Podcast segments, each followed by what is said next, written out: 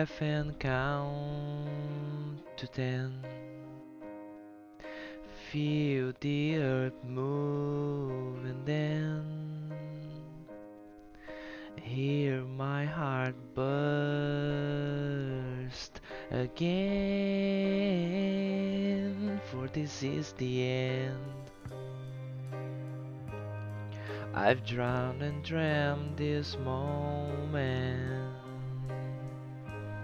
So overdue, I owe them.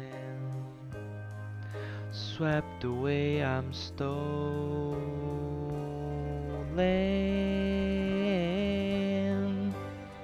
Let the sky fall when it crumbles. We will stand tall, face it all. Together, let the sky fall when it crumbles. We will stand tall, face it all. Together at Skyfall. Fala galera, sejam bem-vindos a mais um episódio do Show Me Cast, o seu podcast de tecnologia. Eu sou o Felipe Vidal, falando diretamente do Rio de Janeiro. E neste sábado, pós sexta-feira 13, só gostaria de deixar o aviso que amamos os nossos desejos, mas não objetos de nossos desejos, e eu vou ficar triste hoje. Luiz, por favor, conduza, porque eu já não tenho Não. mais condições. Nossa, é é pra vocês verem como esse rapaz tá é, deprimido, né? Mas é isso, né, pessoal? Tudo bem com vocês? Aqui quem fala é o Luiz Antônio Costa, diretamente aqui de Canoas, no Rio Grande do Sul. Tá? Ah, também não tive uma boa sexta-feira 13, mas é vida que segue, vamos adiante, porque nós temos um episódio do Show Me Cast para gravar e para trazer para vocês todas as novidades de- do mundo da tecnologia que rolaram na última semana. E pra dizer que nós amamos a Adele, gostamos Ela muito. tá no no nosso coração. Porra, nem, nem fala, porque quando, exatamente quando acabar esse, esse programa, eu vou correndo colocar Someone Like You no talo pra ouvir em Nossa. posição fetal. É, porque como eu tava falando com, pro Felipe, todo mundo sabe que a Adele, pessoal, ela é a, o equivalente da é a sofrência britânica, tá? Então a gente tem a sofrência sertaneja aqui no Brasil, ela é a sofrência britânica. Não, ela. Cara, é, é impressionante como ela e o Sam Smith, um pouquinho mais passado, as últimas músicas, as, as, as primeiras, melhor dizendo, esses dois fizeram as trilhas sonoras de 007. Uma foi boa, outra foi uma merda. Mas o quanto esses dois seres humanos conseguiam fazer músicas pra deixar as pessoas no fundo do poço não é brincadeira. A capacidade que eles têm é impressionante, né? Não, nem fala. E se você caiu de paraquedas nesse episódio e não conhece o nosso trabalho, saiba que não nos delimitamos apenas a falar de música triste, de Adele, de 007 e de sofrência num sábado à noite. Nós também escrevemos para o Show Me Tech, um dos maiores portais de tecnologia e informação do Brasil, vencedor de diversos prêmios. Diversos? Nossa, porra, diversos foi foda. Diversos prêmios ao longo dos anos. Então- Calma, pe- pe- pessoal, calma, isso aí tudo é erro, tá? Que acontece, mas é que o menino Felipe não, não, não tá muito no seu normal hoje, tá? Eu não estou, cara. É, eu já vou contar por quê. É, o Luiz sabe. É, é- É. é- ele tomou whey, pessoal, é esse que é o problema. tá? Ele tá tentando. É, o- o projeto Felipe Monstro, tá? Ele não está lidando bem com isso. Ele foi ludibriado pelo whey. Ele achou que o whey tinha um sabor muito mais agradável, mas não tem. Ele acha que para ser monstro ele vai tomar a milkshake com o sabor do milkshake de ovo maltine do. Deixa eu fazer o merchan, depois você faz a, a, a- a minha crítica. Acesse www.showmetech.com.br e conheça nossos textos e os textos ah, da equipe. A gente está sempre trabalhando para trazer o melhor da informação, do entretenimento para vocês. E, sim, eu achava que o whey tinha gosto bom, mas eu fui tomar aquilo. Foi uma experiência traumática, porque ele chegou ontem, eu comprei 2 quilos numa promoção da Black Friday. Falei, é hoje que eu viro monstro. É hoje que eu não vou a. é, que não vou precisar mais abrir os braços para não ser sugado pelo ralo. e botei aquele troço na água, misturei. Quando eu fui tomar, era um gosto de. Infelizmente eu não posso falar as palavras aqui porque seria de muito baixo calão. Mas é, foi uma das piores experiências é, de sabor da minha vida. Puta que pariu. É, é porque você sabe, né, pessoal, que o Felipe tá nesse projeto de Felipe Monstro, né? Só que o problema é que ele achou que para ser monstro ele ia tomar milkshake com sabor do. Não, eu não achei. De, de, ovo maltino do Bob's. Não, não, não, não, não, não, não, não, não, achei, achei o cacete, achei o cacete. Eu sabia que ia ter gosto, que não ia ter um gosto agradável, eu achei que ia ter gosto de remédio. Mas nem Buscopan, que é horrível, tem um gosto tão ruim quanto aquele, aquele troço com água e, e, e só. Tá, mas vamos colocar nos parâmetros aqui pra gente avaliar corretamente. Ele tinha um gosto pior do que Novalgina? Porque pra mim Novalgina supera o, o, gosto ruim de qualquer coisa. Cara, eu te falar que eu nunca tomei Novalgina. Olha, tá aí uma experiência para tu fazer. Quando tu tiver com febre ou com muita dor, to, toma Novalgina líquida pra, pra tu ver o, o, gostinho agradável que aquilo ali tem. Não, então, tem é, é, coisas líquidas que são ruins. De Buscopan. Hum, tem um outro que eu tomo pra dor de cabeça. Esqueci o nome. Remédio pra dor de cabeça, Luiz? Uh, sei lá, Neosaldina, Ibuprofil, um, Paracetamol, não sei. Nenhum desses é que eu tomo, esqueci o nome. É, cara, é, é, é, que assim, ó, é, daqui a pouco eu acho que os nossos ouvintes vão ficar meio confusos se isso aqui é um podcast sobre dicas de, de saúde ou se é um podcast de tecnologia, né? Então acho bom a gente começar com os temas, né? Ah, isso aí vai estar cortado na edição, não sei nem se isso vai aparecer, enfim. Enfim, sabe por quê? Porque remédio também é inovação, é tecnologia, tem um monte de coisa. É, é, aqui a gente tem que transmitir a cultura. E vamos falar de cultura. Recentemente foi confirmado que uma das maiores franquias uh, do cinema, uma das mais. Não sei se a gente pode dizer que é uma das mais antigas, né? Acho, acho que pode, né, Luiz? É, eu não diria que é das mais antigas, mas eu diria que com certeza é uma das franquias que mais possui filmes. Com certeza. São 25 já, né? Sim. Uma das mais consagradas que é 007, é, eu particularmente amo, né, amo essa estética de espionagem, é claro, a gente tem aquela galhofa que foi, né, na, nas décadas de 70, 80, depois 90. Hoje em dia deu uma melhorada, mas enfim, é aquele troço surreal ainda, né? Uhum. E... Mas tá tudo certo, tá tudo bem. E o, o 007 ele sempre foi aquele uh, aquele personagem, um homem branco britânico, né, à frente de todos os filmes. Uh, de, desde, a, desde a sua origem, o James Bond, na verdade, ele sempre foi esse personagem. Só que nos últimos anos a gente teve uma tentativa para mudar isso, né? Botar um ator negro, como por exemplo o Idris Elba, que até as gravações do último filme, né, do No Time to Die, ele era um dos escolhidos para substituir o Daniel Craig, mas o cara foi infelizmente foi massacrado por comentários racistas. Ele mesmo admitiu isso depois, né, que não aceitou o papel por conta do, do racismo. E agora a gente teve uma notícia muito boa, que é que uma atriz negra, né, uma mulher, uma mulher negra britânica, vai assumir o posto de 007, né, Luiz? Isso mesmo. Uh, quem vai assumir agora o posto de novo agente 007 na, na franquia de filmes vai ser a Lishana Lynch, né? Uh, que muita gente talvez não conheça ela, mas uh, ela fez um filme muito recente que a pessoal pode não saber pelo nome da atriz mesmo, mas vai se lembrar que ela foi a, aquela amiguinha da Capitã Marvel, né? Do filme Capitã Marvel. Isso, ela interpretou a Maria Rambo, né? Uh, foi uma participação bem uh, bem contida, né? Fez uma, pon uma pontinha ali. Se não me engano, a personagem dela vai voltar a aparecer no universo cinematográfico da Marvel em WandaVision, que vai ser a primeira série aí do estúdio a estrear no Disney Plus. Inclusive saiu a data recentemente, vai estrear no dia agora eu não lembro o dia, mas sei que vai ser em janeiro, em janeiro de 2021. Isso, vai ser em janeiro que, ela, que vai estrear, né? Quase todas as coisas boas só vão estrear ano que vem, né? Se, se Deus quiser, também a vacina estreia ano que vem, né? Tomara, tomara.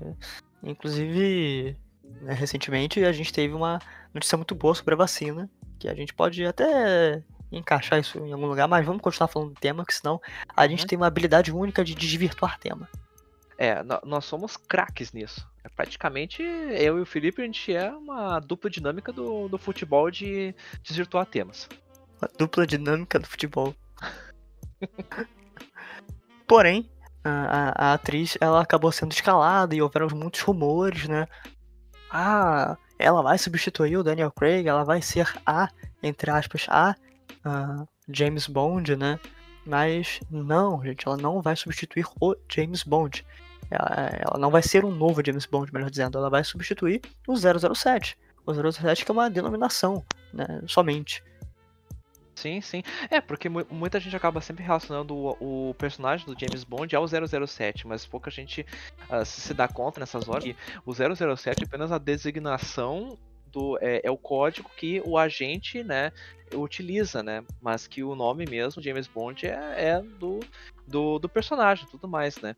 O que a gente vai ver agora uh, nos, nos, próximos filmes, depois do No Time to Die, vai ser ainda o, o nome 007, só que vai ter um, uma nova designação pro personagem, né? É, exato. O, uh, o, o 00, né? Ele é uma. se refere a um agente, um agente secreto, que tem permissão para matar. E o número posterior, o 7, é. acho que é ali a identificação desse agente, né? Uhum. 006, 007. E a, a, a Lashana Lynch vai substituir o Daniel Craig como 007. Perfeito, tipo, acabou. E, e acho que não precisa ter drama por conta disso. E é claro, infelizmente, sempre quando a gente tem uma mudança dessas, ah, uma atriz que nas HQs é branca vai ser interpretada por uma atriz negra, então. Um, um, ah, é vamos que, botar. É uma coisa que não faz muito sentido, sabe? Esse, esse tipo de preconceito, esse, esse racismo que rola com os personagens, porque uh, a, as pessoas têm, têm, que se tocar que, a menos que o personagem seja, seja alguma coisa que a, a, realmente a cor da pele vai interferir, interferir em, alguma, em algum aspecto do, do da estrutura do personagem em si, cara, não faz diferença nenhuma, sabe? A gente pode colocar personagens de, da etnia que a gente quiser, sabe? Que, que, que, que se sentir ma, ma, mais confortável. Eu acho muito legal, sabe? É, é, essa coisa de a gente parar com essa. Um, como é que eu vou dizer, dessa uh, uh, uh, sabe, que tem, sabe, de só os personagens principais serem sempre brancos, ou, sabe, a gente nunca dá, dá espaço para outras, para outras sabe, cores de pele, para outras culturas, para outras etnias, quando a gente sabe que isso não influencia em nada no desenvolvimento do personagem, sabe. A gente teve isso, pô, são dezenas de, de, exemplos que me vêm à cabeça, sabe? Uh, como, por exemplo, uh, tinha o caso do Dr. Manhattan na série Watchmen, né? Que uh, a gente teve aqui o, o ator que faz o, o Dr. Manhattan é negro, né? Uh, e teve um, uma, uh, uma chuva de fãs da, da, da, da, série, né? E mesmo da, da época dos quadrinhos, que reclamou que não, o Dr. Manhattan é branco, que não tem como fazer isso, que o que, que tem a ver. Quando muitos. Eu me lembro que teve até um amigo meu que comentou, mas cara, ele é azul, que diferença que faz? É verdade, cara. Ele é, é azul, porra. Sim, ele é azul a maior parte do tempo. Que diferença faz que ele era negro antes? Ah, cara, o que, que tem a ver com isso? Pô, outros exemplos também. Uh, o, o Miles Morales, que é o novo Homem-Aranha agora. Ele é negro também. Aí a gente fica se perguntando: fez alguma diferença? Em, em, uh, afetou alguma coisa o personagem do Homem-Aranha? Tipo, não, cara, se duvidar, tem gente que até gosta mais do Miles do, do, do que o, os Peter Parkers. Uh, de, de, antigamente, sabe? Uh, sabe, traz uma nova. Isso expande, sabe, o horizonte. É, é como se passasse uma mensagem, assim, uma, uma, mensagem positiva de que qualquer um, independente da cor, independente da etnia, sabe, pode ser um personagem. Exato, isso, cara. Isso, isso e, não tá preso. E, e, se a gente pegou o exemplo do Homem-Aranha, por exemplo, cara, o Homem-Aranha, uh, uma das características que está enraizada no personagem desde sempre é que o cara é uma. O Peter Parker, né? É uma pessoa comum. Ele é um. É, é, fora da vida, fora do traje do, do, do Spider-Man, ele é uma pessoa comum que tem que pagar contas, que perde familiares, que perde namorada, que. É, então, assim, por que, que uma pessoa negra não pode ser esse personagem, sabe? É, então, porra. E no, no caso da, da Lashana Lynch, ela, tem, ela vai interpretar a personagem Nome, né? Uh, vai substituir como 007, só que uh, eu, eu, vejo muita gente fala, falando aí a, a, aquela velha aquela velha história de ah, só estão botando isso pra uh, agora eu esqueci o termo, mas para satisfazer a galerinha da lacração. Cara, pelo amor de Deus, que ideia de girina é essa? Porra. É, é, igual eu vendo alguns comentários sobre o Miles Morales, o jogo que saiu, Super Miles Morales. Uh, um tweet da PlayStation falando e tal. E, e, eu vi uns comentários assim: ah, só botaram o, mais o personagem, o Homem-Aranha preto, pra, uh, pra satisfazer, é, satisfazer a cartilha, um troço assim.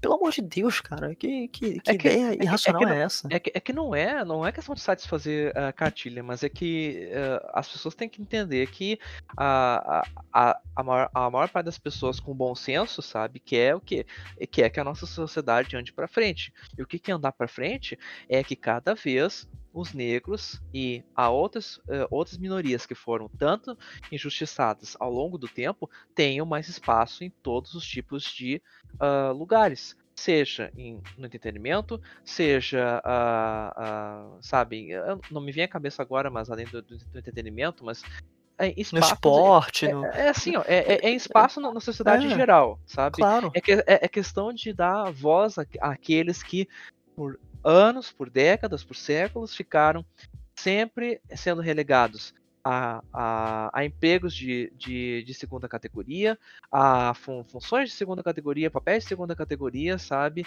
Uh, poxa, sabe? Não, não dá mais, pessoal. Não é questão de satisfazer o gosto, não é questão de, ah, porque estamos em tempos novos, a gente é obrigado a colocar um personagem negro na, na nossa série ou no, no nosso jogo e blá blá blá blá blá, blá ou esse sachê.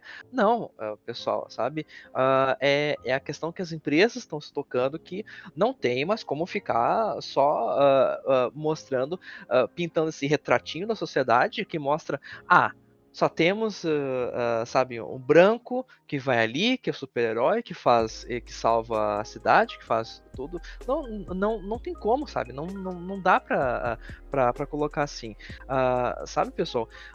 poxa, mais de 50% da, da população do Brasil é negra, sabe? e infelizmente o, os dados do IBGE confirmam isso, tá? É, essa população é a que está, sabe, lá em, bem embaixo no patamar da desigualdade social, sabe? infelizmente. Sabe? Negros compõem mais de metade da população do Brasil e eles ainda são marginalizados. Estados Unidos, mesma coisa. Os negros e, e, e até os latinos já estão uh, suplantando a maior parte da população caucasiana branca, sabe? E ainda continuam tendo uh, uh, problemas de desigualdade, ainda continuam tendo funções, uh, sabe, eu, eu, até colocaria como indignas e, e, e, ganhando menos. Então, não, não dá para a gente fechar os olhos quanto a isso, sabe? A sociedade é composta de uma de uma sabe, de um leque muito variado de, de raças e etnias. Então não tem claro. como a gente que, que querer pintar só um, um quadro que satisfaz ao o, o, o, branco clássico que quer que aquele velho status quo continue a mesma coisa de sempre. Ah, eu quero uh, só o meu mundo branquinho, bonitinho. Exato. E, e, só para deixar claro, isso aqui não é o nosso local de fala. A gente, né, sei lá, pra quem não conhece a gente, né, pra quem uh, nunca viu nosso perfil no Instagram para saber que nós somos brancos, uh, esse não é o nosso local de fala para falar isso.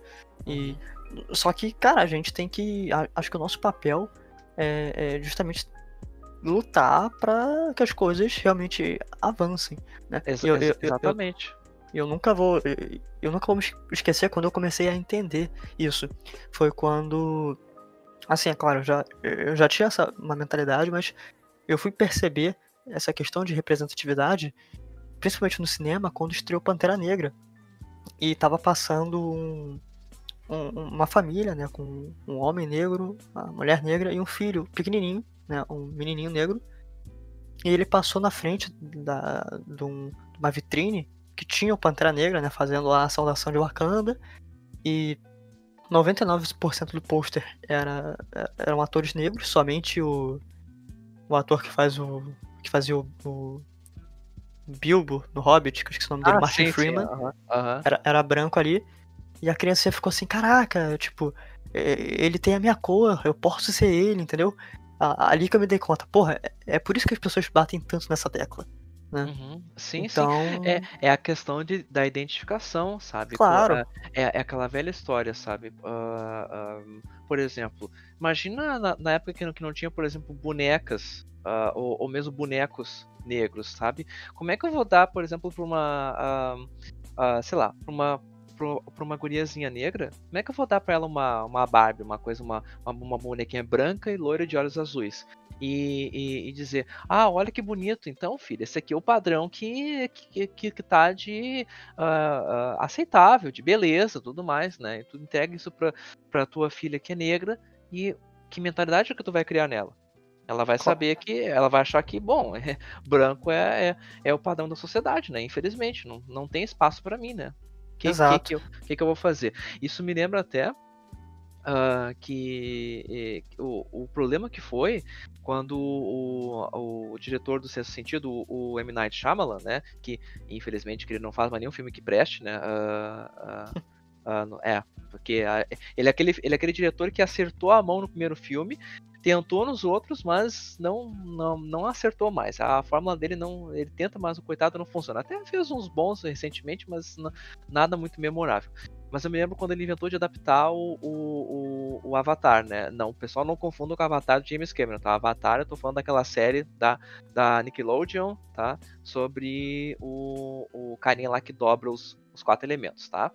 Ahn, e eu me lembro da, da, da- tristeza que foi aquele filme, que ah, além de ser uma adaptação merda, não, não tem outra palavra para definir, né? Que ah, foi muito mal feita, né? De uma série que é ah, prestigiada por muitos como uma das melhores animações ocidentais já feitas, tá?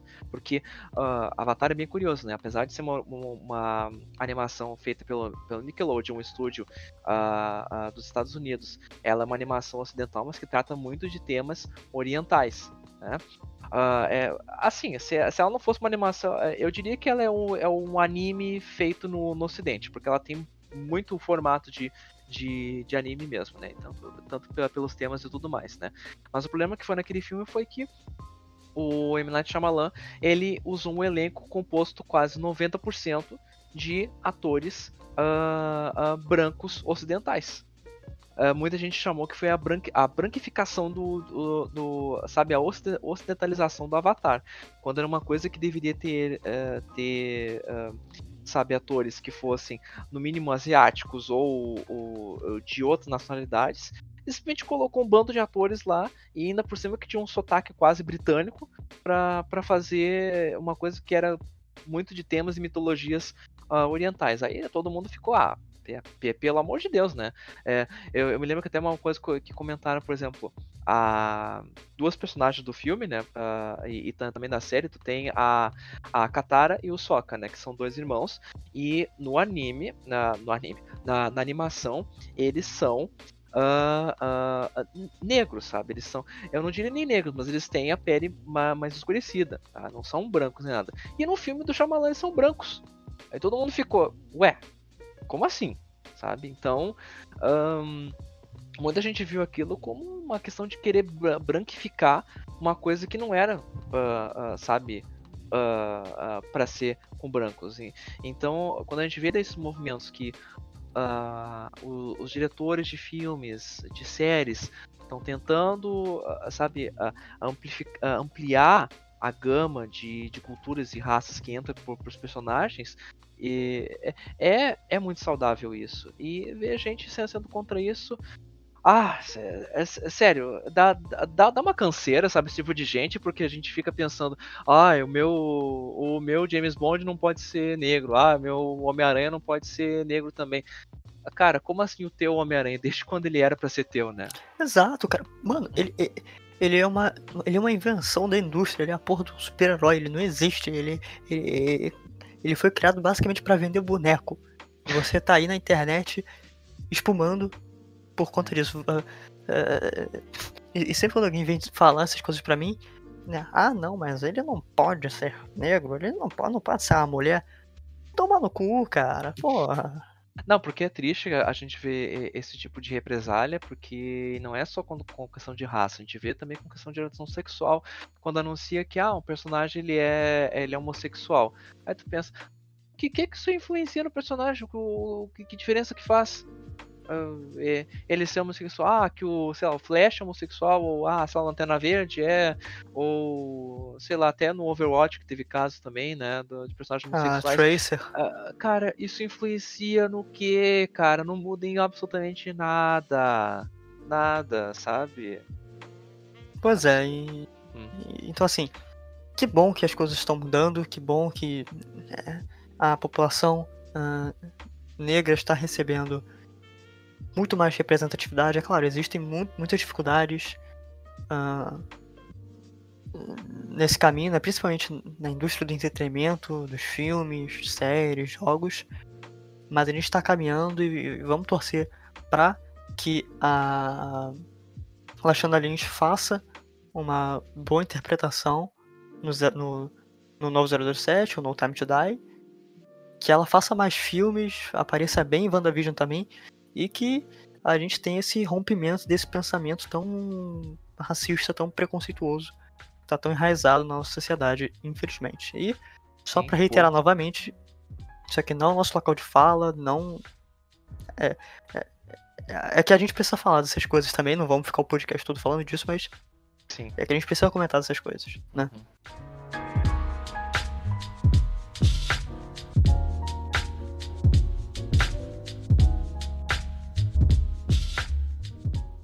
Mudando já completamente o panorama, né? saindo de toda a nossa discussão mais social, do entretenimento. Recentemente, uh, recentemente foi bem recente o evento, foi, foi essa semana. Essa semana, né? a Apple anunciou os novos Macs, que o Luiz vai falar daqui a pouquinho, porém, o, antes de falar sobre eles, uh, eu já vou dar o um spoiler, porque eles vêm com um novo tipo de processador que a companhia está desenvolvendo, desenvolvendo não, né? Já desenvolveu, são os processadores M1. Ah, uhum. Eles estão equipando a nova geração de Macs baseados na arquitetura ARM, que inclusive foi comprada pela Nvidia, né, recentemente, para estar integrando aí os seus chips uh, gráficos.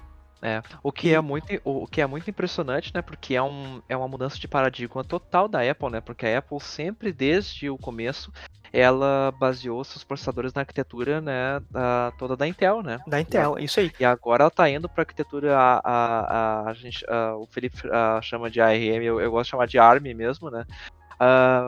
Vai para a arquitetura ARM, que é justamente a arquitetura que é utilizada em todos os dispositivos Android, por exemplo. É uma arquitetura muito boa para dispositivos móveis, né? É, é, sim, acho que quase todo celular que tem tem uh, essa uh, esse tipo de plataforma, digamos assim. E é curioso porque tem gente que chama de ARM, ARM tem gente que chama de ARM. Que eu já vi dois vídeos, uma pessoa chama de um jeito, outra de outro, então a gente fala dos dois, que aí atende todos os gostos. Isso. Né? E sim, até é, até não. Desde 2006 a Apple trabalhava com processadores da Intel, né, chipset da Intel e por muito tempo foi assim, deu certo, só que tudo chegou ao fim. E eles anunciaram, já, na verdade, essa não é uma mudança que foi do dia para noite. Eles anunciaram faz alguns meses que haveria essa troca, né? Que seria algo gradual. Uh, e o novo, os novos processadores, né? Que a gente chama de System on a Chip, que é tudo integradozinho ali, tem apenas 5 nanômetros. E a sua litografia 5 nanômetros é algo super, é, super compacto, super. Uh, como é que eu vou dizer? Bem. É, é assim. Uh, né? Eu, eu, acho que se a gente quiser um, mostrar um bom comparativo para os ouvintes, é, é, pessoal, imaginem, o, a espessura de um fio de cabelo é, tá em torno de, se não me engano, mi, uh, micrômetros, se não me engano. Uh, e imagine que nanômetros é, uh, se não me engano, acho que 100 ou mil vezes menor do que isso. Então, vocês imaginem o que é 5 nanômetros. É muito, muito pequeno. Sim, é... e isso é muito importante porque a gente está numa onda muito interessante da indústria de produzir uh, chips com litografias cada vez menores e que tenham cada vez uh, que tenham cada vez mais eficiência energética, né? Uh, isso quer dizer mais performance com economia de energia. O M1 ele é um processador octa-core e que a Apple reforça que ele tem a melhor performance por watt do mundo em um, um microcomputador pessoal, né? Então, cara, a Intel tá tentando fazer isso, a AMD tá tentando fazer isso, em chips gráficos também ocorre, né, tanto para Nvidia quanto para AMD. E a Apple tá saindo muito bem uh, nessa jogada, porque você ter alta performance, você ter muito desempenho para rodar games, né? Tudo bem que Mac não é feito para rodar games, mas eu lembro que eu cobri um eu fiz uma matéria sobre uh, sobre essa mudança e eles enfatizavam que o novo processador ele é melhor para games também, mas aplicações mais pesadas como edição, Photoshop, né, esse tipo de coisa, entregando o menor consumo energético é, é, é muito bom para o usuário, né, felizmente. Combinar performance e eficiência energética, principalmente num chip compacto, é extremamente vantajoso para quem quer um, um, um computador, né, um, um aparelho com mais performance. E em comparação com a geração antecessora de Macs, com chips da Intel, né, que vinham equipados com chips Intel, o processador M1 traz performance de CPU até 3.5 vezes mais rápida e 6 vezes mais rápida quando a gente fala de GPU, né, a placa de vídeo integrada ali, através da capacidade de machine learning, né, que é aquele aprendizado ali, grosseiramente falando, o Luiz pode até explicar melhor depois, né, que é aquele aprendizado uhum. ali que a máquina vai ter, isso até 15 vezes mais rápido. Sem contar que os processadores M1 são otimizados para o macOS Big Sur, o novo sistema operacional, né, o mais recente, para o Mac. Isso vai fazer com que os aplicativos consigam rodar, é, consigam rodar de uma forma muito mais dinâmica, muito mais estável com uh, esse novo chipset.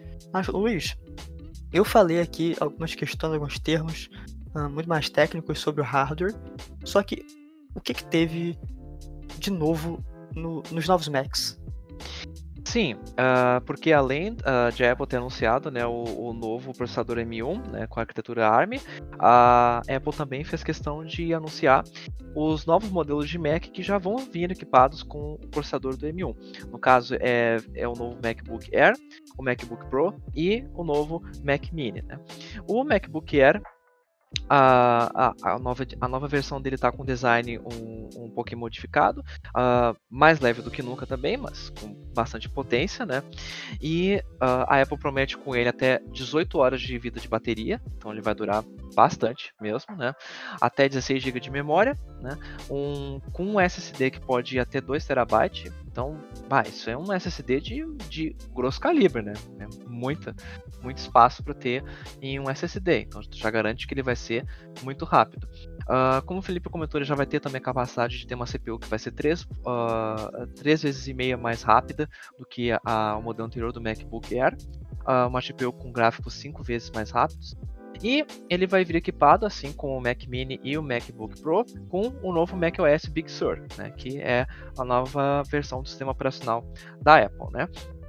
Ele vai vir também com Touch, uh, Touch ID, vai ser totalmente compatível com o Wi-Fi 6 e ele também tem a capacidade também de, do processador do M1 de utilizar aprendizado de máquina, né? Um, tem um, um, uma, uma qualidade de tela, né, uma qualidade de retina com maior riqueza de cores também. E o MacBook Air vai sair custando entre 999 dólares e 899, né?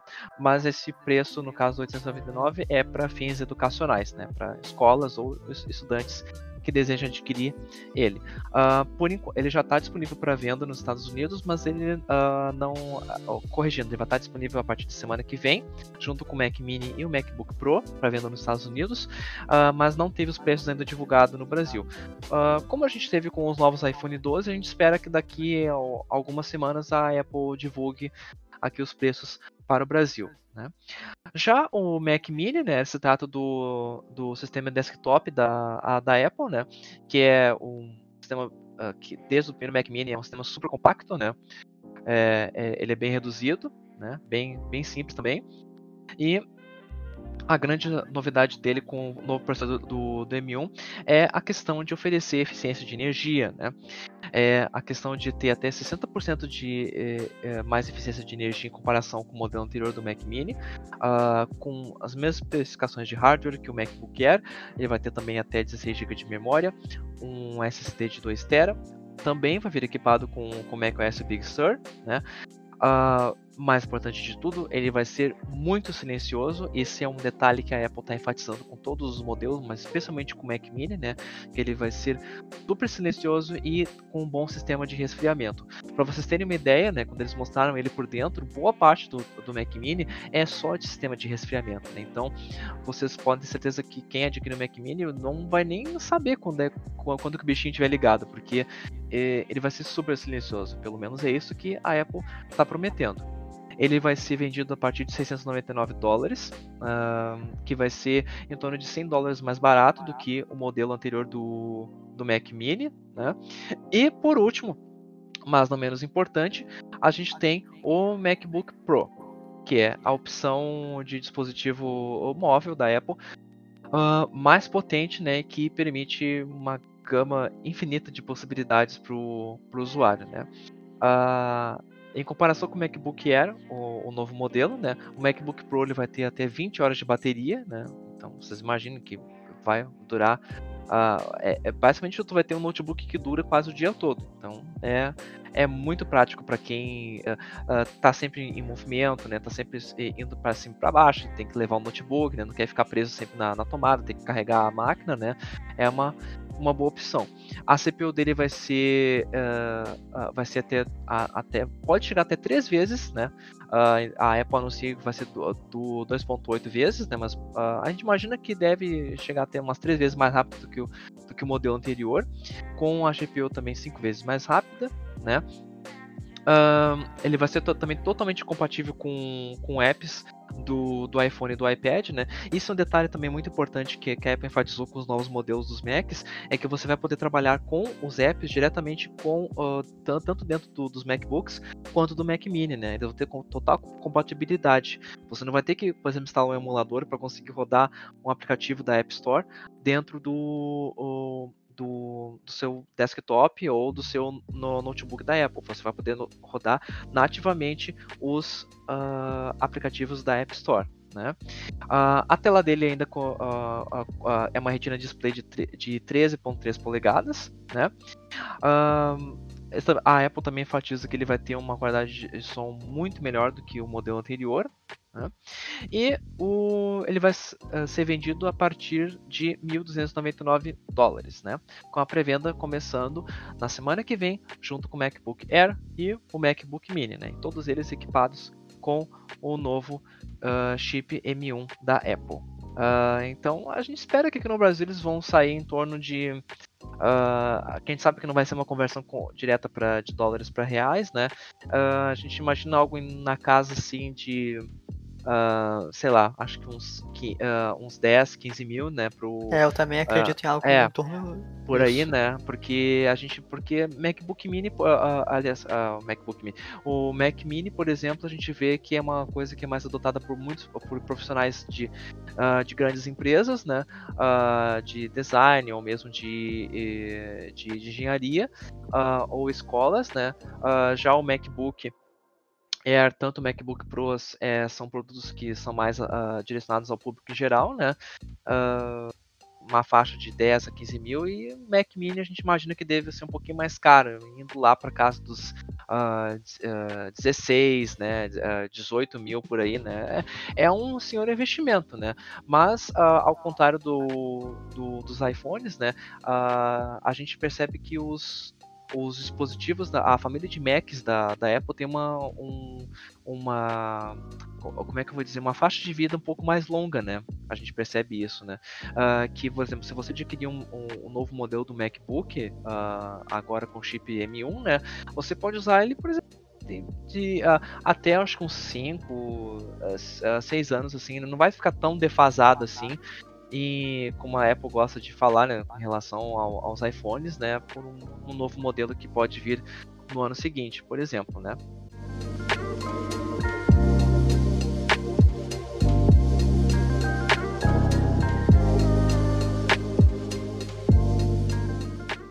Uma coisa que eu sempre fico muito entusiasmado né, em, em poder, é, no, no, presente, e conseguir olhar para trás, né, no passado, e ver como que uh, a nossa vida evoluiu, o nosso modo de consumo, o nosso, o nosso modo de viver, é, é que isso está tudo extremamente interligado com a tecnologia, principalmente ali a partir da década de 70, né, que a gente tem um, uma quebra, né, um, um rompimento muito grande de como a, a, a indústria era moldada e nessa vibe, né, nesse, nesse, tipo de conversa, saiu um vídeo muito legal lá no canal e também, se não me engano, nas redes sociais do Xiaomi Tech, que é sobre as 25 tecnologias mais revolucionárias, digamos assim, uh, uh, dos, dos, últimos anos, né, desde sempre, pra, não desde sempre, porque é, a gente tem uma visão muito errada de tecnologia, de achar que tecnologia é só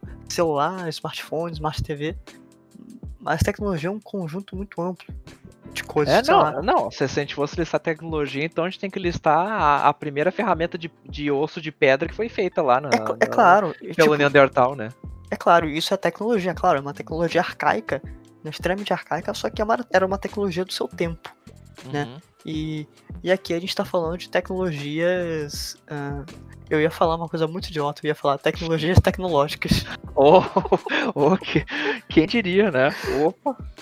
É, e é, é claro, a gente não vai falar de 25 aqui, porque, pelo amor de Deus, você vai lá assistir o vídeo muito bem feito. É, senão a gente não vai ter podcast suficiente para falar de tudo isso aí, não. É, exato, e, e, assim, gente, eu já trabalhei um pouquinho lá na parte de criação de vídeos, o pessoal manda super bem. Então dá uma olhada no trabalho da galera que faz roteiro, narração, edição. É super bem feito, de ótima qualidade. E se tem uma tecnologia né, que revolucionou o nosso modo de viver hoje e que a gente está 100% inserido nela, é o Wi-Fi. Porque uhum. a gente não consegue viver mais um mundo sem internet. Isso. E, é. e sem é, contar não, um mundo é. sem internet uh, móvel. É, sim, é, internet que, que, não, que não seja com fios. É, é aquela coisa que a gente está se caminhando cada vez mais para uh, uh, tecnologias que sejam totalmente wireless, né? Uh, a, a, gente vê que o sonho do, do, do Nikola Tesla, né? O, aquele excêntrico gênio da cientista da, da eletricidade, né? Até que não era um sonho tão impossível, né? Porque lá, por 1800 e tanto, né? Acho que muita gente não, não sabe, né? Uh, mas o Tesla, Uh, ele já tinha uh, feito alguns experimentos, já tinha teorizado que sim, era possível tu ter uh, eletricidade sem fios. Né, eletricidade sendo transmitida diretamente pelo ar. Né? Ele acreditava que o ar era um meio possível de transmitir e propagar eletricidade. Que tu poderia ter, uh, uh, sabe, redes inteiras de, de lâmpadas, né, uh, sendo alimentadas por eletricidade, sendo transmitida apenas pelo ar, sem a necessidade de fios. Né? Mas infelizmente a tecnologia da época do Tesla não era tão avançada assim para o Tesla poder ir adiante com os experimentos dele, né? E teve também todo o problema, né, que a, a a ideia, né, os, os, conceitos que o Tesla tinha criado sobre eletricidade, né, foram muito uh, criticados, né, pelo, pelo Thomas Edison, né, que ficou acaba, acabou levando todos os louvores, né, pela, pela criação da, da lâmpada, né, enquanto o, o Tesla ficou lá uh, Uh, como é que eu vou dizer, colocado à margem histórica da, da ciência como apenas um estereótipo de cientista maluco, quando a gente sabe que ele inventou muitas coisas interessantes e foi precursor bastante nessa parte de tecnologia. Mas por que comentar do, do Tesla? Porque uh, se tem alguém que imaginou um mundo sem fios, foi ele, né? E quem deu voz a essas ideias deles mais tarde foi, que nem o Felipe comentou, na década de 70 que começaram os experimentos com rede sem fio, né? Que foi uh, de, uh, criado né, um sistema de comunicação uh, na, nas ilhas do Havaí. É, que foi toda aquela ideia de, do, do, governo americano de criar sistemas cada vez mais uh, práticos, mais potentes, né? E a ideia deles era permitir uma comunicação lá na, no, no, entre os laboratórios diferentes que ficavam instalados nas ilhas né, do, do Havaí, porque vocês imaginam, né? Naquela época, em 1970, não era tão fácil instalar um cabo submarino, né? Para transmitir a informação, né? Uh, entre as ilhas. E a, os métodos que existiam já de transmissão de sinal não eram tão potentes né, para conseguir fazer a transmissão de dados, né, uh, de uma quantidade massiva de dados né, uh, de uma ilha para outra. Né. E por isso que foi criada daí, naquela época a Aloha Internet. Né que Aloha era um anacrônico, é, mas também era uh, pegou bem no, no, no estilo né, da, da, saudação típica do, dos havaianos, né? Uh, mas ela era precursora da, das redes Wi-Fi, né? Que daí mais tarde foi sendo aperfeiçoa, aperfeiçoada, até que na década de 90 o, o, I, o I3E, que é um, uma instituição internacional de pesquisadores e empresas que controla e estabelece normas e para para mais de computação e tecnologia, né? Então eles são responsáveis por estabelecer os protocolos de que existem de tecnologias de redes móveis, né? Nessa época de 90, ele foi criado e estabelecido o protocolo 802.11, né? Que esse era o protocolo que dizia respeito a redes Wi-Fi, redes sem, sem nenhum tipo de, uh, no caso, conexão física entre dois dispositivos, né? E de lá para cá, dos anos 90, o Wi-Fi ganhou muitas variações, muitas, uh, uh, como é que eu vou dizer, muitos melhoramentos, aperfeiçoamentos, né? Ela teve uh, de diversas mudanças, né, para melhorar a tecnologia, para tornar, para permitir que a transmissão de dados fosse maior. Para vocês terem uma ideia, a primeira Wi-Fi surgiu, ela conseguiu transmitir apenas 2 megabits por segundo, pessoal. Tá? Então, isso era uma velocidade que, para vocês terem uma ideia, é, é a, a, gente hoje, por exemplo, a gente já tem internets que vendem aí, né, para para uso residencial, uh, que transmitem 100 uh, uh, 100, 200, né, a, a, até 300 mega uh, uh, bit por segundo, né? Então, são internets muito uh, 100 vezes mais rápidas do que era aquela criada em 92, né? Mas era um teste para ver como é que a tecnologia uh, se dava. E no fim das contas se deu muito bem. Uh, como o Felipe falou, a gente não consegue imaginar mais agora um mundo uh, sem Wi-Fi. sem redes que a gente possa ter a praticidade de eh, se mover para onde a gente quiser e ainda ter a, a conexão com, com uma rede né, de, de forma estável. Né? a gente vê que cada vez mais o, uh, tem dois focos principais né, para o desenvolvimento da, da Wi-Fi atualmente, que é o que? É atacar em duas frentes. Que é a questão de conseguir sempre uma, um, uma qualidade boa de sinal, independente da, da posição ou da localização que o usuário esteja com seu dispositivo, né, até do ponto de acesso do roteador da antena, né, e a questão de transmitir cada vez mais dados, né, por segundo, né, que a gente vê que é o caso das novas redes Wi-Fi que nós temos a Wi-Fi 6, né, que é um novo padrão que está sendo estabelecido, que a gente até comentou num dos nossos primeiros episódios aqui do podcast. Exato. Acho né? que foi o né? segundo episódio. Isso, acho que foi, foi o segundo, né? E o Wi-Fi é uma tecnologia que a gente não consegue mais viver sem. E. Uh, assim, eu, eu, acho que eu só vejo. Uh, a gente aumentando cada vez mais a velocidade de transmissão, uh, tendo cada vez mais alcance de sinal, né? E e a gente vê também que é, é um tipo de te tecnologia que não, não agride, né? Uh, não agride no, no, sentido de que tu não tem uh, o, o, sinal, assim, a banda da, da Wi-Fi, né? Ela tem uma banda reservada de, de, de, faixa de sinal, né? Então isso não interfere em nenhum outro tipo de sinal que exista, né? A não ser com microondas, né? Porque infelizmente o microondas ainda interfere com, com, com, o sinal de Wi-Fi, né? Mas felizmente não é uma, uma rede que cause mais problemas do que benefícios. Né? Exato. E eu acho que é muito interessante essa discussão, porque quando a gente pega a internet, como eu disse, a gente não consegue viver sem internet e muito menos cons consegue viver sem Wi-Fi.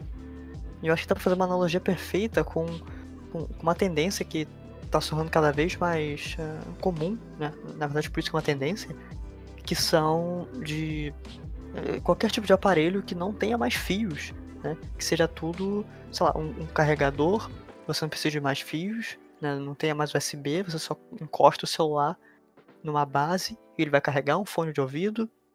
Uh, e, e, daqui a pouco eu não me surpreenderia se a gente visse, uh, sei lá, uma televisão que fosse ligada de, sei lá, de uma, de uma maneira completamente distinta da energia, sabe? Eu posso estar viajando aqui, mas eu acho que eu consigo imaginar um futuro, claro que não daqui a um ano, dois anos, mas um, um futuro distante, que a gente não dependa mais de fios, de cabos para nada. Né? É, sim, sim. É, eu acho que essa tua, tua, visão de futuro encaixa bem na, na, questão da internet das coisas, né? Que é o, o, o, conhecido termo do IoT, né? Internet of Things, né? Uh, que é um tema que está tá cada vez mais caindo na, na boca do povo, que é, é, é basicamente o, o, que o Felipe disse, só que a, a ideia de não apenas ser o, os equipamentos sem fio, mas que tudo se, seja conectado no, na mesma rede, né? Uh, que você tenha, por exemplo, a, a a, sua geladeira conectada na, na, na mesma rede que está conectado o seu, o seu smartphone, que está tá conectado a sua TV, que está conectada o seu assistente pessoal uh, e que está conectado, sei lá, o seu carro, por exemplo, né? Então, é a questão de sempre compartilhar essas informações, né? E, é, de você ter um, um, um, sistema inteligente que consiga interagir entre dispositivos diferentes, né? É aquela capacidade do, do, de tu, com o teu celular, poder verificar na geladeira quais, quais são os itens que estão faltando, né? E tu poder daí solicitar eles ao mercado, é, você no seu carro poder se é, verificar como é que estão as travas da, da sua casa, ou que você quer verificar alguma outra informação da, da sua residência, é com seu celular você poder uh, mandar uma música para o seu assistente pessoal tocar, né? Por exemplo, é, é essa questão de, de, de, conectividade, né? E a gente cada vez percebe que isso está tá se tornando uma realidade, né? A, a, gente vê cada vez mais os equipamentos estão se tornando acessíveis, né? Uma Smart TV não é mais uma coisa tão inacessível hoje em dia, né? Uh, então, uma, uma coisa que a gente já vê que uma conectividade que já, assim, ó, é, é, é tira e queda, é a, a sua televisão com o seu celular. Isso, isso hoje em dia já é imprescindível, né? Porque uh, se você vai ter um monitor na, na, na, sua residência, você vai ter uma televisão, ela tem que poder se conectar ao seu celular. Porque, uh, uh, ah, eu quero ver uma série no celular. Ah, mas eu não quero ver numa tela tão pequena. Então eu pego espelho para televisão. Ou eu procuro mesmo na, na, televisão e o celular como controle remoto. Isso são coisas práticas, sabe? É, é, é questão de eu poder ir de um aparelho para o outro sem nenhum tipo de a, a condição física para isso, nenhum tipo de cabo ou conexão Exato. ou conversor, coisa do tipo. E sobre a internet das coisas, sempre tem um exemplo que eu gosto de dar, principalmente quando é porque eu estudo geografia, a gente acaba uh, vendo muito disso quando a gente fala de revoluções industriais, que é algo que eu até gostaria de falar mais no, mais no fim desse, desse bloco, mas é, é que eu sempre gosto desse exemplo. É, é claro, ele também tem a sua falha, que era um senhorzinho que estava usando um smartwatch da Samsung. E acho que ele estava na rua, não, não lembro agora o contexto. Mas ele passou mal. E o smartwatch, né? Uh, entendeu que o batimento cardíaco dele estava diferente. Chamou a ambulância, mandou uma mensagem para a filha e conseguiram salvar a vida desse, desse idoso por conta do smartwatch dele, né? Inclusive a Samsung ganhou um prêmio por conta disso. Então, cara, ó, olha como que a internet aliada ao meio mecânico, né, uh, que é o, o, o, relógio, né, um, um, software, uma inteligência artificial ali, salvando a vida de uma pessoa, então uh, auxiliando a nossa vida, né, facilitando ela numa geladeira, numa televisão. Sim, sim, é, é porque a, a gente nunca pode esquecer que por mais que, que, que seja a, a, a para agradar gostos pessoais, ou para divertir, ou para entreter, uh, essas tecnologias aqui, uh, principalmente as que são revolucionárias nos últimos tempos, o principal objetivo delas é o que? É facilitar a vida das pessoas. Né? Não, a gente não quer criar uh, mais complicações, mais, uh, uh, sabe, uh, pormenores para tu conseguir atingir teu objetivo final. Não, a gente quer diminuir isso aí para poder facilitar ela, né? Esse é, é, o objetivo dela. E uma coisa que a gente estava falando até um, um pouquinho antes, né? É justamente sobre essa questão de você ter um celular, você ter a televisão e você querer ver algum conteúdo que é, se tornou muito mais acessível, né? Hoje a gente não precisa se deslocar fisicamente para ir em uma locadora. Né? Embora a experiência de você ir em uma locadora é, é, é para muitas pessoas muito, muito nostálgica, hoje, né, a partir ali de 2000 e... Eh, vamos botar, principalmente aqui no Brasil, vai, 2000, 2011, 2012, que chega a Netflix como um dos primeiros serviços em larga escala de streaming. Então acho que o serviço de streaming, o serviço de o streaming de vídeo, né, acho que é uma das tecnologias que mais revoluciona o nosso modo de consumir entretenimento hoje. Uhum. Que, pô, tu só pega o controle da televisão com uma TV Smart, uh, vai até a opção de, de aplicativos, abre sua Netflix e pronto, você tem uma, vários filmes que saíram, entre aspas, recentemente do cinema, né? Que demorariam muito mais para chegar à TV aberta ou nem chegariam, por um preço acessível, não tem propaganda, não tem comercial, tem ninguém te enchendo o saco, né? Sim, é, tem todas essas vantagens. Uh, eu me lembro que pelo menos quando a Netflix começou, uh, não aqui no Brasil, porque acho que o Brasil não chegou a pegar esse tipo de serviço da Netflix, que eles começaram a fazer, tipo, uh, a, o streaming por demanda, é, eles, por exemplo, eles enviavam, né, cópias de DVDs, de filmes e séries para casa do cliente, né, conforme o cliente solicitava para eles, né não era um serviço que tinha em alguma plataforma, no computador, ou por exemplo, uh, sei lá, no console ou dispositivo.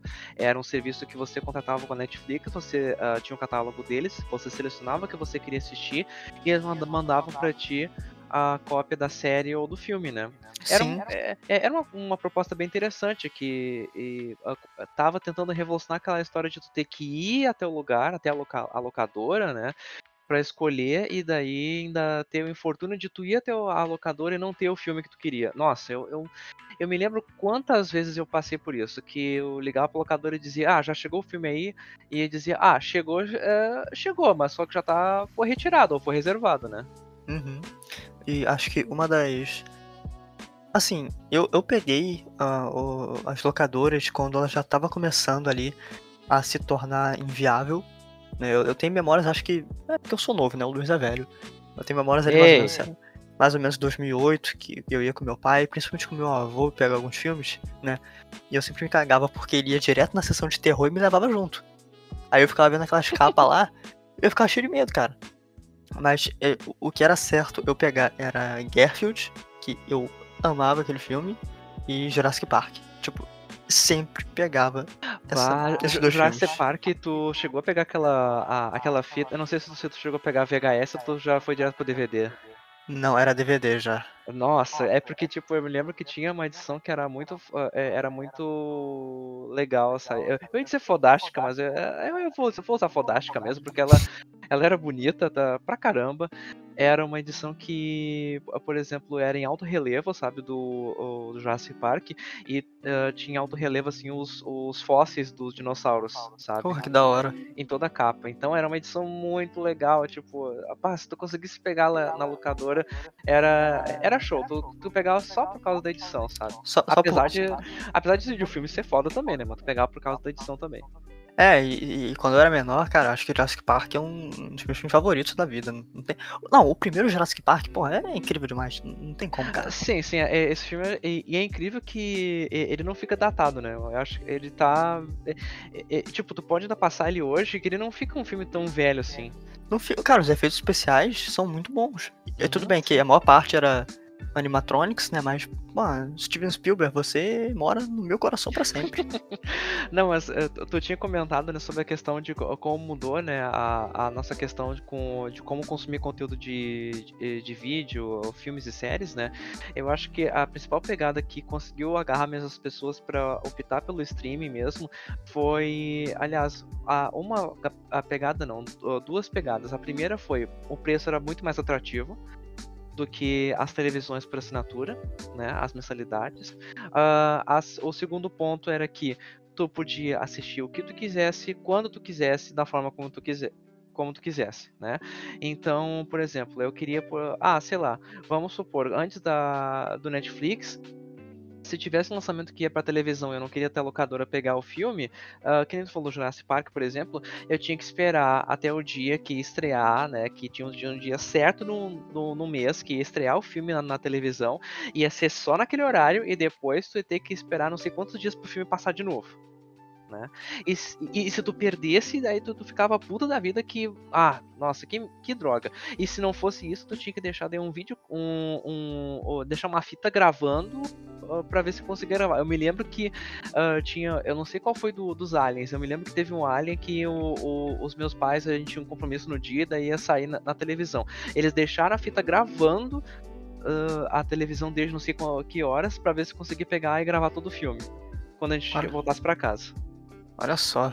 Sim, eu, não, eu, é, era muita mão que a gente fazia. Era muita mão. Eu não cheguei a pegar essa parte de gravar, embora eu veja muita gente falando falando disso, principalmente com o VHS, você ter, ter que gravar o programa e tal. Bem. É, não, é que assim, é que o VHS ele tinha uma, um pouco de praticidade, porque, uh, por exemplo, a gente tinha até uma. Uh, eu tinha uma, uma gambiarra que eu conseguia fazer com as fitas de VHS, porque o que acontecia? Uh, quando tu colocava a fita de VHS no, no aparelho, né? e tu apertasse, por exemplo, o botão de gravar, ele não, ela, não ia, ela não ia gravar. Se a fita já estivesse com alguma gravação nela entendeu? Ela não, ela não ia sim, só escrever, tá? Uh, era um mecanismo de, de, de, segurança do próprio aparelho. Porém, se tu colocasse uma fita adesiva uh, justamente num encaixe da, da fita VHS, aí tu conseguia gravar qualquer Ué. coisa por cima. Sim, é, é, não, e ainda tinha cuidado de tu ter que gravar em velocidade lenta, uh, de gravação. Ah, sim, sim, sim, não, sim, não, não, era que, é, não era aquela coisa que ah, o vídeo vai ficar gravação em, em câmera lenta. Não, é que ele gravava mais frames, né, uh, uh, por, por unidade de fita, né? Uhum. Então tu conseguia utilizar, por exemplo, sei lá, um, uma fita que era para gravar só duas horas eh, de gravação, se tu colocasse na velocidade mais lenta, né? Isso diminui um pouco a qualidade da gravação, mas tu conseguia gravar, sei lá, 4, 5 horas. Sim. E... Era muito mais. E é, é pra você ver o, o, o, trabalho, né, também, que é uma coisa bem mais antiga. Não somente isso, você tem que esperar o filme sair, ou você tem que se deslocar. cara, hoje a gente tem uma, uma praticidade imensa. É só eu pegar aqui, digitar Netflix, digitar o nome do filme, botar e pronto. Assim, em 30 segundos, tu começa a ver o filme. É, sim. Em qualquer Não, lugar. Eu, é, eu, eu me lembro que uma coisa todo mundo estava muito preocupado quando os sistemas de. Os serviços de streaming estavam começando a ficar populares era. Ah, mas e a velocidade da internet? Vai conseguir suportar isso aí, né? Uh, a gente vê que pelo menos o Netflix, a maior parte dos serviços de streamings, eles têm pelo menos um mecanismo que é o, o mecanismo de chaveamento de qualidade, né? Uh, porque eles, uh, o, o, sistema deles leva sempre em conta a qualidade da conexão do usuário, né? É, claro, eles pedem sempre uma, uma qualidade mínima de conexão para conseguir exibir, por exemplo, em, em, HD, né, em 1080p, que é, é o mínimo aceitável para conseguir ver, né, hoje em dia, né? Uhum. Uh, claro, nós já, já estamos nos encaminhando para 4K, mas e isso aí é, é, uma coisa que vai levar um pouquinho de tempo ainda para se tornar o, o padrão, padrão mesmo, né? mas pelo menos os serviços ainda tem um sistema de chaveamento que permite que ele altere um pouco a qualidade, né, diminua um pouco a qualidade da, uh, do filme ou da série, né, de acordo com a velocidade da tua conexão, né, para que tu não perca, no, no caso, ah, sei lá, a conexão tá muito ruim, não, não vamos uh, parar o filme, não vamos parar a série, a gente só vai diminuir a qualidade e assim que melhorar a gente sobe a qualidade de novo. Exato, né, é o, o que o YouTube também faz, né, uhum, no modo automático. Isso. E acho que o YouTube também pode entrar nesse o YouTube pode entrar no, no serviço de streaming? Pode, né? Uh, sim, sim, porque pode, eu acho que é. o, o, o, YouTube foi o primeiro que acho que, que tentou. Uh, é, é, é, porque assim, o YouTube tem o serviço, né? De. de tu, tu pode alugar filmes e tudo mais, tu pode co comprar até filmes uh, pra tu assistir no YouTube, mas não é a, a, principal, a principal plataforma que o pessoal utiliza para assistir, né? Uh, a filmes, né? Eu acho que o YouTube é um bom um meio de se tu tem, se tu é um produtor independente né? É, verdade. Se tu, é um, se tu, quer fazer uma produção só tua, sem depender de financiamento de estúdio ou de divulgação, bah, o YouTube é portas abertas para ti. Vai Sim. lá e larga o teu vídeo, né? E a gente tem um bando de criadores que fazem conteúdos de muito boa qualidade pro, pro YouTube e que não estão, por exemplo, em parcerias com a Amazon Prime, Netflix ou, ou outros serviços de streaming, né? É, e a gente tá falando aqui streaming de vídeo, a gente citou muito Netflix, mas com o passar dos anos, é, é, muitos outros serviços foram chegando. A gente tem alguns até é, tão antigos quanto a Netflix, acho que é o Crackle, né? Que é, uhum. acho que encerrou o suporte dele aqui no Brasil faz um tempo. O Amazon. qual, quais outros que tem? Ah, o, o, Apple TV. E, enfim, né? Hoje, felizmente, a gente tem uma gama muito grande para poder assinar e não ficar dependente uh, de apenas um. Que é muito legal, além de serviço para música, serviço para games, como o Game Pass, né? Que a gente podia até falar disso em, um, em outro episódio, que acho que é uma discussão muito interessante também, como essa forma de consumir videogame mudou. Só que, além do serviço do streaming de vídeo, a gente teve uma outra revolução lá para 2008 também, se não me engano, 2007, 2008, que foram os iPhones. É, é foi, foi em 2007. Eu me, uh, eu me lembro como se fosse ontem isso, que uh, foi super, foi muito revolucionário. Uh, eu acho que, olha, assim, se eu fosse elencar um, um, um, momento único da vida do Steve Jobs, que acho que ele revolucionou tudo mesmo, acho que foi com o lançamento do iPhone. Acho que nem quando ele lançou o Macintosh, por exemplo, ou, ou aqueles Macs, é, você lembra aqueles Mac transparentes, né? Ou mesmo eu lembro, iPod, eu lembro. Né? É, o mesmo iPod eu acho que não conseguiu revolucionar tanto, porque o, o que aconteceu? Eu acho que aquilo foi a prova mais uma vez que a Apple está sempre na vanguarda quando é por questão de o tornar um, uma tecnologia acessível ao usuário né? Porque até aquele momento, quando o iPhone é revelado ao público, a gente já tinha alguns projetos de smartphones rolando pelo mercado, a gente tinha Blackberries, uh, uh, o Android mesmo já tinha alguns um, um, uh, projetos, né, protótipos de smartphone que utilizavam Android, mas só que primeiro eles eram muito caros e segundo, não eram muito práticos de utilizar. Eu me lembro que tinha que, que até a época, por exemplo, do, do iPhone, pô, a gente tinha que, aqueles celulares uh, que, por exemplo, tinha teclado de o teclado de QWERTY no, no celular. Exato, sim. Sim, e aí tu pensava, meu Deus, era uma coisa tão minúscula e tu tinha todo o teclado QWERTY naquilo ali. Tudo bem que era prático tu poder digitar a, as, a, as letras e tudo mais, só que era muito o, ruim de utilizar aquilo ali, sabe? Não, não era muito. Não era uma experiência muito boa para o usuário. E daí quando vem o Steve Jobs e mostra o iPhone com quase toda a, a, a tela principal sendo touch Uh, o que já era uma revolução para aquela época, porque a gente tinha muito pouca coisa touch naquela época de 2007. Não era uma, uma tecnologia muito comum, né? Uhum. Uh, aí a gente vê que não só está revolucionando na parte da experiência do usuário com o, o, telefone, mas também na praticidade dele. A gente, a gente não tem mais o celular apenas para fazer ligação. Né? Ah, eu, eu acho que ali ah, se, se, consolidou realmente que o celular deixou de ser apenas um aparelho para fazer ligações. Ligação. É, que ele se tornou uma estação multimídia mesmo, que é, era, um, computador de bolso, tu podia fazer tudo e mais um pouco com ele, além de fazer ligações também, né? Então, claro. imagina, o Steve Jobs colocou, ele colocou tudo no iPhone, o, o iPhone, é, pô, o iPhone tinha uma, uh, uh, uh, uma câmera de ótima resolução, um, tinha, tinha, como é que eu vou dizer, tinha praticidade de, tu poder utilizar. Tudo bem que era, tava bem no começo ainda, mas tinha já como tu acessar tuas redes sociais pelo, pelo iPhone. Um, a, a questão também de, de todo o, o, serviço mesmo do, do, do, iPod, do iTunes, estava tudo embutido já no, no, no, iPhone. E eu acho que o iPhone não só revolucionou na questão de uh, a, a experiência do usuário final, mas também revolucionou toda a indústria, porque ele criou um padrão que todo mundo seguiu adiante, né? Uh, a gente vê assim, uh, pô, a, a, Google mesmo com, com Android foi uh, seguindo os mesmos as mesmas ideias. outras empresas começaram a produzir aparelhos que eh, sempre se espelhavam muito na experiência do iPhone, que nem a Samsung, LG. então, hoje em dia é, não existe mais como tu imaginar um smartphone sem uma tela touchscreen, sem aplicativos, né, que é, foi uma coisa também que o, o Steve Jobs cunhou com, com, a, com, criação do iPhone, né, que eram programinhas, uh, programas separados para fazer funções específicas, né, dentro do, o, do aparelho, né, e uh, toda a questão da, a, da praticidade, porque uh, a, a, gente, eh, como é que eu vou dizer, a, a gente veio de um longo caminho até conseguir ter a tecnologia de, de touch né, se popularizando, né?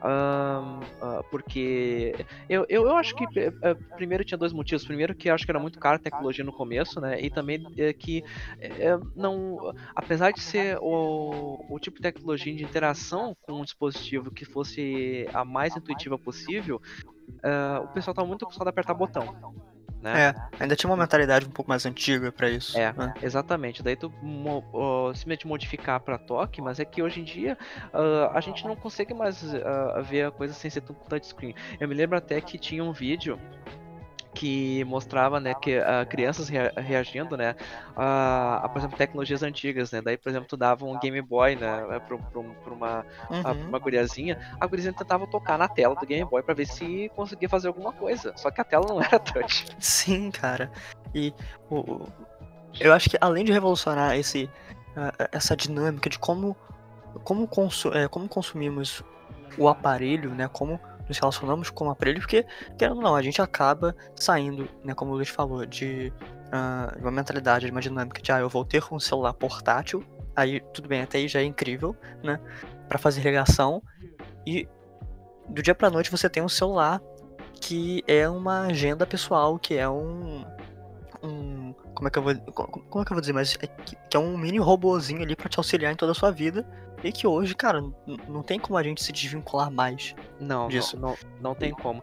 E, e, eu, e até o, o, que eu acho muito interessante é que tu pode ver que até o, a, a entrada do, do iPhone no mercado, a, a tendência que se via com os celulares, o que, que era? Era cada vez menores. Né? Era cada vez mais compacto, mais, é, é, no caso, menor, né? Uhum. Uh, que uh, fazia as funções básicas, mas podia ter outras funcionalidades também. Mas é, era só a questão de praticidade. Né? Sim. Eu precisava de uma coisinha uh, pequena que eu pudesse caber em qualquer bolso, que eu colocasse em qualquer lugar, com uma boa duração de bateria. ah, para fazer ligações, mandar mensagem e, e é isso. E... Na, nada mais do que isso. Daí, e jogar o jogo da cobrinha. Que a gente vê. É, jogar o jogo da cobrinha, exatamente. O jogo da cobrinha era excelente e aquele também, o da navinha era muito bom. Eu joguei Isso. pra caramba aquele no, no meu Nokia. Uh, mas a gente vê a mudança que o iPhone provocou não só na questão da experiência do usuário, mas também que a tendência se inverteu, né?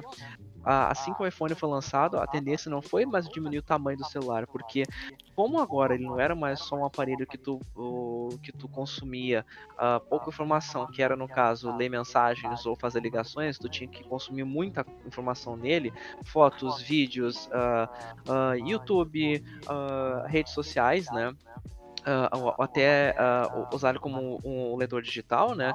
Uh, tu precisava que ele tivesse uma tela maior, uma tela com uma qualidade melhor, né? Então a gente vê o processo inverso, a gente vê os celulares cada vez mais aumentando a tela. Pô, eh, eu me lembro que o primeiro iPhone, o que, que tinha a tela? Acho que tinha umas 3 polegadas, eu acho. Era muito pequeno. É, não, não lembro. Se, se, a gente for comparar com hoje em dia, o que? A gente já tá tendo o iPhone 12 que tem quase 7 polegadas de tamanho a tela.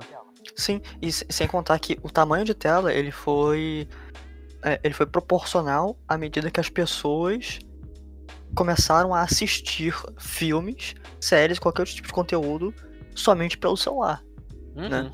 Deixou o computador de lado, deixou uma televisão de lado. Ah, cara, se eu tenho um celular aqui, eu vou assistir por ele e, e é isso, né? Uhum. Eu vou jogar por ele, eu vou fazer tudo aqui. Uhum. Sim. É, mas a, além do, do iPhone, me lembro que outra coisa que foi bem revolucionária, que muita gente não, não achou que, que ia adiante, que talvez fosse muito assunto de ficção científica, né? For, foram os drones mesmo, né?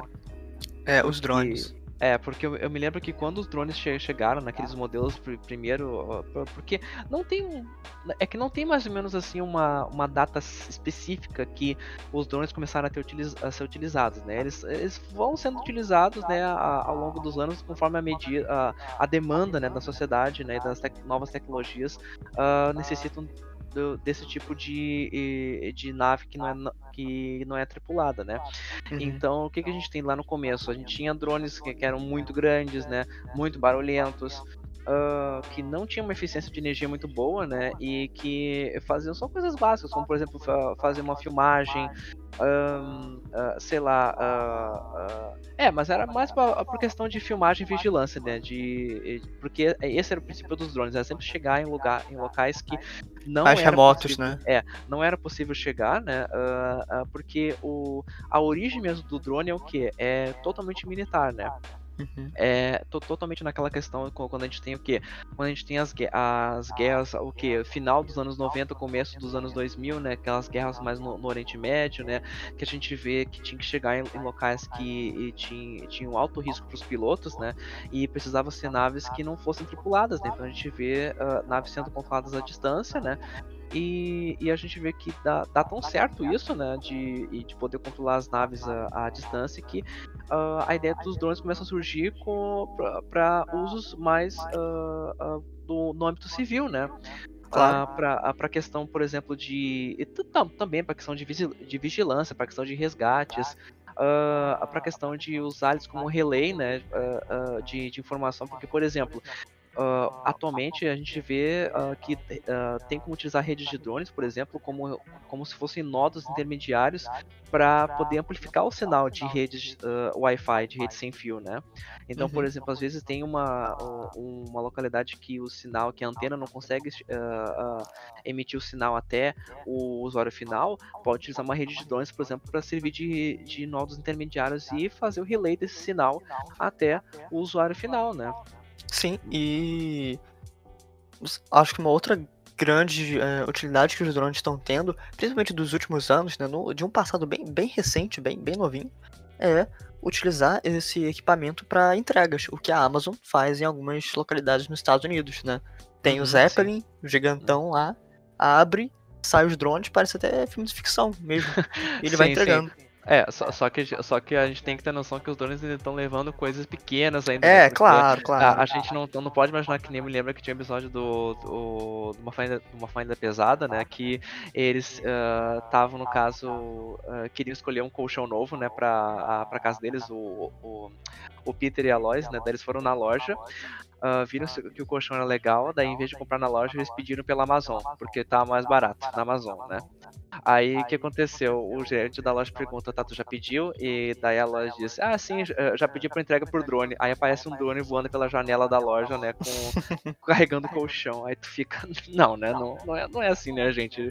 Não, ainda não, né? É, ainda não, a gente não tem isso, né? Até uh, me lembra que, eh, por exemplo, isso é uma coisa que a gente pode ver muito no futuro. Uh, por exemplo, no Watch Dogs Legion, que era o jogo que a gente estava comentando no podcast eh, anterior, uh, tem, por exemplo, muitos operários de construção, eles utilizam drones Uh, que são muito maiores, né? E que, por exemplo, podem carregar cargas muito mais pesadas, né? Inclusive pode servir até como meio de transporte. Você pode, por exemplo, subir em cima do drone e viajar por Londres, por exemplo, né? Claro que uh, tem toda uma questão de segurança envolvida nisso, mas claro, claro. A, gente, a gente pode imaginar que esse é, é um futuro para os drones, né? Que o que? É, já são dispositivos que estão ficando cada vez mais baratos. A gente vê uh, que não é mais uma tecnologia de luxo hoje em dia, né? Você às vezes pode comprar um drone. Uh, uh, assim, uh, dependendo do modelo, sabe, dependendo da finalidade dele, se você quer apenas um drone para fazer umas filmagens, uh, gravar uns vídeos, né, mas não quer também muita qualidade neles, você pode conseguir um drone por até, às vezes, 500, uh, 600 reais, né, e drones profissionais uh, custam de até 5, 10 mil, né, claro que tem uma grande fa faixa de preço, né, eh, de diferença, mas a gente vê que já é uma tecnologia que está acessível ao público, né, ela está tendo tanto o âmbito de utilização uh, profissional, né? Pelas indústrias, pela, uh, que nem tu falou, pela Amazon. Uh, a gente pode imaginar esse futuro que com eles sendo utilizados em uh, ambientes de construção civil uh, e também tem a questão de utilizada para fins de lazer. O nosso que, querido chefe, o Bruno, por exemplo, o Bruno não, não vai, Bruno não vai em uma viagem sem o mini drone dele. Porque se ele, ele tem que fazer a, aquelas filmagens para causar As filmagens dele. Em, é, em todos é. nós, exatamente. Inclusive tem um amigo do Bruno nas fotos que ele posta que parece até o Ross do Friends, só que bombado. Sim. e eu acho muito interessante ver como a nossa vida mudou, né? ao longo, vamos botar aí das últimas, principalmente das últimas três, quatro décadas, vamos botar assim, né? Porque, é, principalmente ali na década de 70, a gente tem uma, uma mudança muito grande na forma de organização socioespacial das fábricas, como que das indústrias, né? Como que é pensado a fábrica, como que é pensado a produção, né? É, de, de mercadorias e para vocês terem ideia, é, os Estados Unidos ele, ele acaba sendo pioneiro nisso porque o que hoje é o Vale do Silício, antes da década de 70 era uma base militar que fazia produtos para os militares. E a partir da década de 70 o pessoal fala, cara, olha só, a gente está fazendo produtos de alto valor tecnológico que a gente pode botar mais tecnologia ainda nesses produtos e vender para as massas, para a população. E, acho, e, e, dessa forma que a gente tem uh, toda essa evolução, toda essa revolução uhum. tecnológica presente nas nossas vidas. É, é, é. muito louco pensar isso. É impressionante, né? E que nem tu, tu, comentou sobre a questão das revoluções industriais, né? Ah, que nem, por exemplo, a gente teve, se eu não estou enganado, que a gente teve duas. Uh, uh, historicamente tem duas revoluções industriais, né? Uh, se eu não me engano, né? Acho que tu pode uh, me corrigir se eu, se eu tiver uhum. enganado, né? Uh, mas teve aquela primeira revolução que era uh, com relação a. O que que era? Acho que era mais uso do carvão nas empresas? quer dizer, na, nas fábricas? Acho que foi isso? Ou essa Sim. foi a segunda? Não, foi a primeira mesmo. Ah, tá, tá, ok. É, a segunda a... a gente começa a ter a, a petróleo e eletricidade. Ah, sim. Ah, sim, é, é verdade. Porque a primeira foi com o uso do carvão, né? Que daí deu aquele boom na, na, nas indústrias, né? Aí a gente tem a segunda, que nem o Felipe comentou, que é com o uso da, da eletricidade e com, com petróleo, né? E agora a gente tem uma que provavelmente os livros de história vão a falar no futuro, né? Que é a Revolução Digital, né? E é. que é, é bem interessante que, apesar de o boom dela ter sido mesmo durante o século XX, né, ali bem naquele período do, do pós-guerra, né, a gente percebe que ela é uma revolução que continua acontecendo até hoje. Ela não, não, não parou, né? E quiçá se é que vai parar, né? pode ser Exato. que continue, né, indefinidamente, porque do jeito que as coisas estão escalando, né, é que as coisas estão, a gente talvez não sinta tanto isso porque nós estamos imersos nessa, nessa, nessa revolução, mas uh, assim, e ah, e mesmo porque, por exemplo, se a gente for comparar, é que é, é que assim, o século XX tem um salto tecnológico uh, absurdo, sabe? Porque se, se tu pega o começo do século XX, tu pega lá 1900, que era o quê? Carruagem, cavalo, uh, mal tinha, mal tinha se, uh, mal se usava eletricidade em larga escala, Uh, uh, petróleo ainda estava ainda, né, na... Tava engateando. Engatinhando ainda, né, no, no, começo, né, e daí o que? Final do século XX, o que que tu tem? Quase tudo digital, né, uh, analógico dando adeus, né, assim, e eh, ca cavalo só para uso rural mesmo, não existe mais uso na, de, de... é, não existe mais uso na, na cidade, exceto na música do, a, da, da, da Eguinha Pocotó, né, que daí a gente tem, tem o uso do cavalo, né, uh, mas a gente não, a gente tem uma mudança completa de paradigma. E se a gente, uh, se a gente avalia esse salto e compara com, com, o século XXI, talvez não seja tão impressionante, mas, cara, as, as diferenças continuam a, evolução continua indo, talvez não na, naquele passo, assim, naqueles passos mais longos que deu no século XX, mas está dando bons passos. E eu digo assim, passos que não dava em outros séculos, porque, uh, sei lá, se tu pega 1800 e. Uh, é assim, ó, pega, pega, por exemplo, 1805 e compara com 1820. Tem muita diferença tecnológica? não tem quase nada de diferença tecnológica, sabe? É, é basicamente a, a, mesma sociedade, você não vai notar quase nenhuma diferença se você for analisar em, em termos históricos. Agora, pega 2005 e compara com 2020. É completamente diferente, sabe? A gente já tá em. São outras tecnologias. Uh, cara, em 2005 quase ninguém, eh, ninguém nem sabia o que era um smartphone em 2005, sabe? 2005 ninguém sabia o que era um smartphone. Uh, uh, internet de alta velocidade não era uma coisa tão comum, sabe? Tá, tava, como, tava começando, mas não era ainda tão, tão comum. Ou que nem a gente tá falando aqui, streaming de vídeo, ninguém sabia o que, que era isso. ninguém fazia ideia do que, que, uh, do que, que era. Então, é assim, são saltos tecnológicos impressionantes que a gente talvez não sinta porque nós estamos vivenciando isso, mas que quando a gente olhar para trás, a gente vai ver que, poxa, é que nem dizia acreditado. No meu tempo, tudo isso aqui era mato, hein?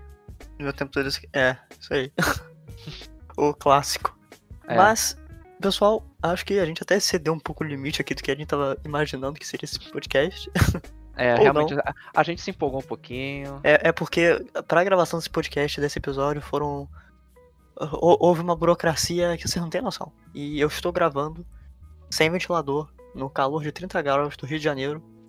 E está difícil, gente. Estou, estou pingando aqui já. Então vamos, é. vamos, vamos encerrar. Vai chegando ao fim.